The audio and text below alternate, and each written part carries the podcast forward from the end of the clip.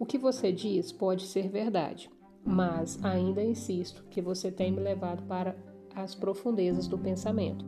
Vamos voltar para a superfície, onde eu possa nadar em águas familiares. Nadaremos nas águas profundas após eu aprender a nadar com maestria. Começamos discutindo o assunto de como lucrar com a adversidade, mas me parece que perdemos o foco deste assunto. Fizemos um desvio, mas não nos alienamos. O diabo nunca se aliena. O desvio era necessário para que você se preparasse para entender a parte mais importante de toda a entrevista. Agora estamos prontos para voltar à discussão sobre a adversidade, visto que a maior parte das adversidades ocorre devido às relações impróprias entre as pessoas. Me parece importante que você entenda como as pessoas podem relacionar-se apropriadamente. Naturalmente, levanta-se a questão de que é uma relação apropriada entre pessoas. A resposta é que um relacionamento apropriado é aquele que traz a todos que estão ligados a ele ou afetados por ele de alguma forma de benefício. O que então é o relacionamento impróprio? Qualquer relacionamento entre pessoas que cause dano ou traga qualquer forma de miséria ou infelicidade para qualquer um dos envolvidos. Como podem relacionamentos impróprios ser corrigidos?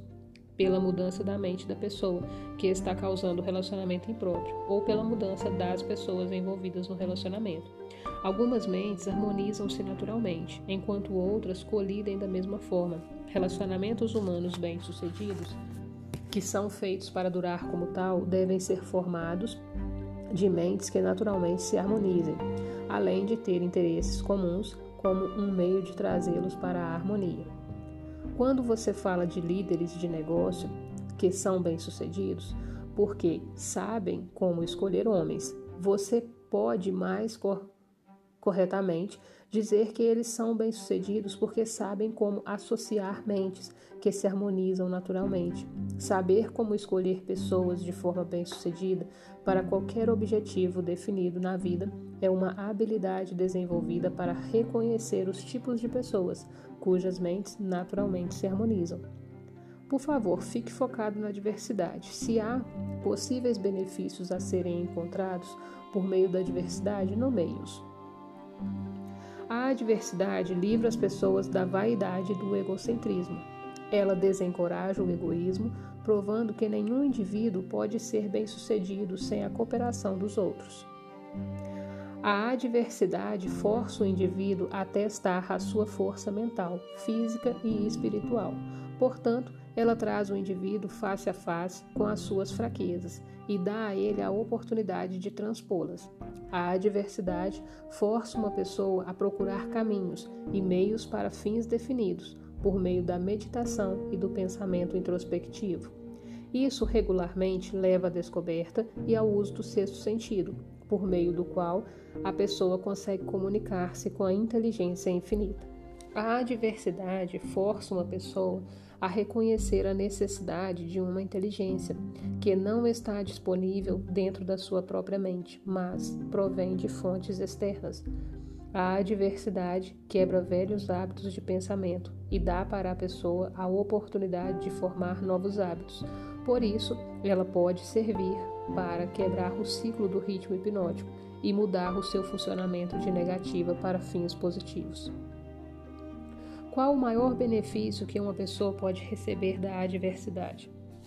O maior benefício da adversidade é que ela pode, e geralmente o faz, forçar uma pessoa a mudar os seus hábitos de pensamento, quebrando e redirecionando a força do ritmo hipnótico.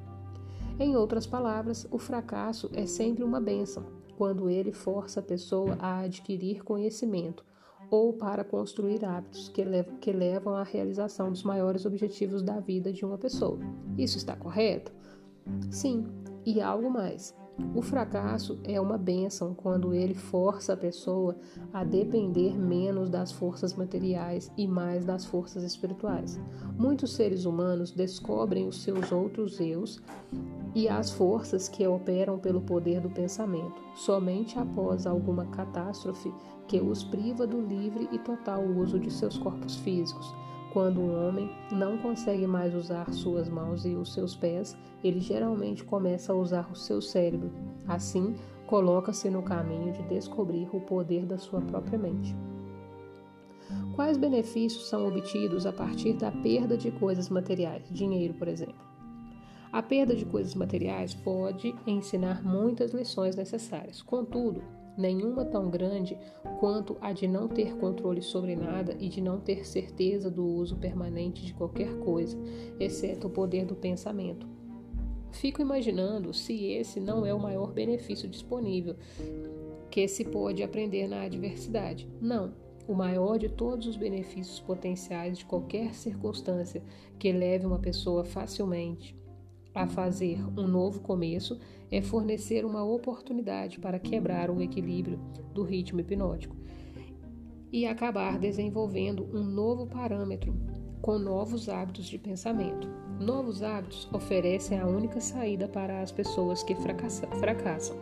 A maior parte das pessoas que escapam do funcionamento negativo para o positivo da lei do ritmo hipnótico o faz somente devido a alguma força, alguma forma de adversidade que as, for, que as força a mudar os seus hábitos de pensamento.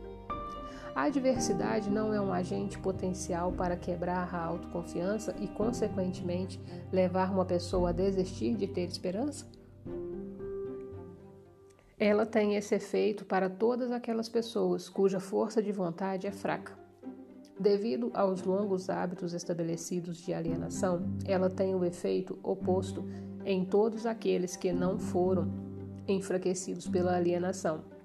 O não alienado esbarra com o fracasso ou com a derrota temporária, mas a sua reação para todas as formas de adversidade é positiva. Ele luta em vez de desistir e acaba ganhando. A vida não fornece imunidade contra a adversidade mas a vida fornece a todo mundo o poder do pensamento positivo, que é suficiente para dominar todas as circunstâncias de adversidade e convertê-las em benefícios.